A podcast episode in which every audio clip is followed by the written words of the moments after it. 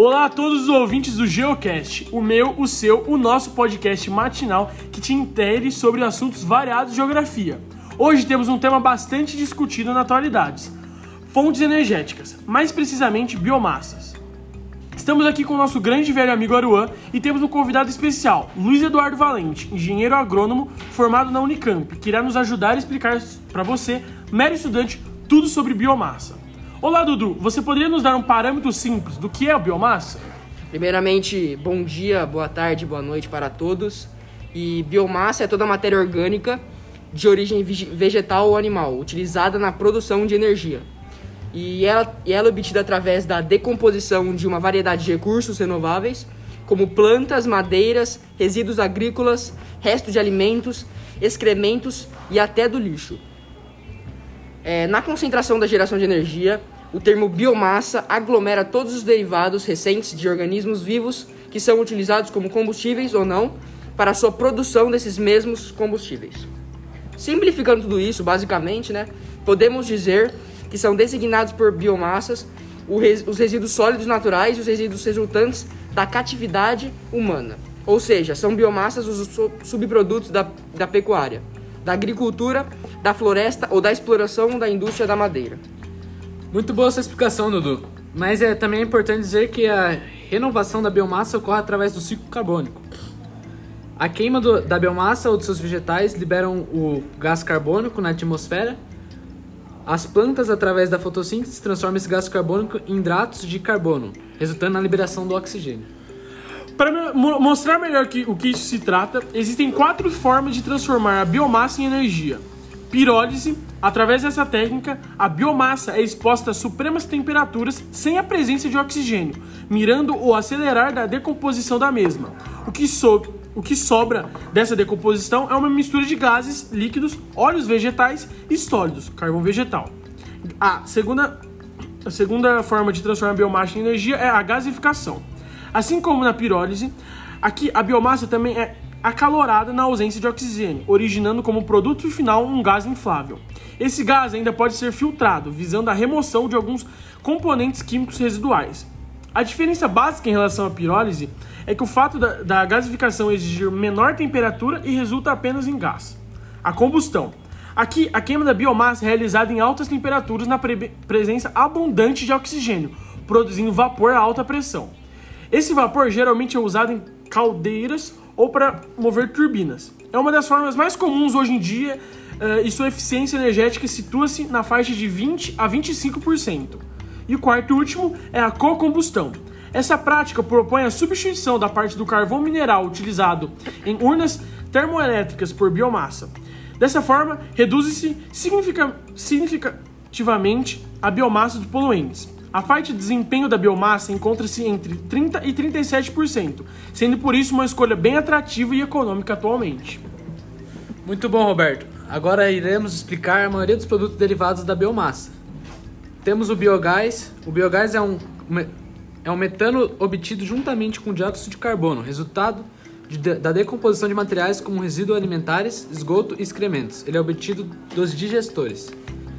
O outro, também bem conhecido, o etanol, o etanol é um extraído do caldo de cana-de-açúcar, de beterraba e do milho.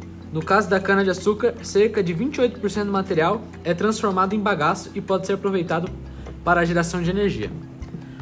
Outro também que temos é o etanol celulósico. O etanol celulósico é obtido por dois processos.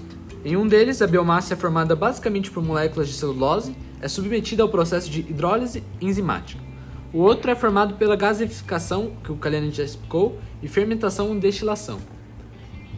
E o último, penúltimo, perdão, é o biodiesel. O biodiesel é obtido de óleos vegetais como a mamona, o dendê, a soja e etc. É um produto natural e biodegradável como baixo, com baixo teor poluente, usado como combustível e na produção de energia. E agora o último, o carvão vegetal. O carvão vegetal é resultado da carbonização da lenha. Nesse caso, para evitar impactos ambientais, é importante conhecer a origem da madeira, pois boa parte dela é originária nas matas nativas. Então, antes da gente finalizar o podcast, é importante a gente saber as vantagens e desvantagens da biomassa.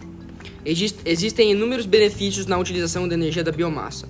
Por exemplo, tem baixo custo de aquisição, as emissões não contribuem para o, para o efeito estufa, é menos agressiva no meio ambiente do que as provenientes de combustíveis fósseis, diminuindo assim o risco ambiental.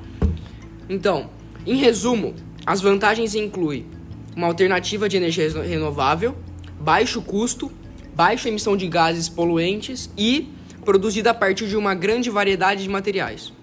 E as principais desvantagens da biomassa é, são a eficiência reduzida, biocombustíveis líquidos que podem emitir enxofre contribuem, é, que contribuem com o fenômeno da chuva ácida, podem resultar em impactos ambientais em florestas, é, elevado custo financeiro de equipamentos, a queima da biomassa relacionada com o aumento de casos de doenças respiratórias e a dificuldade de armazenar a biomassa sólida. Bom, muito, muito obrigado, Dudu. Agora vamos falar um pouco sobre as fontes de energia biomassa no mundo. Sabemos que a biomassa utilizada em processo com alta eficiência se destaca por possuir a flexibilidade de suprir energéticos, tanto para a produção de energia elétrica quanto para a mobilidade do setor de transporte. Na história, a biomassa acabou perdendo sua liderança histórica, podemos dizer, para as energias do carvão e, posteriormente, com o crescimento contínuo do petróleo e do gás natural. A utilização da biomassa foi reduzida praticamente às residências em regiões agrícolas.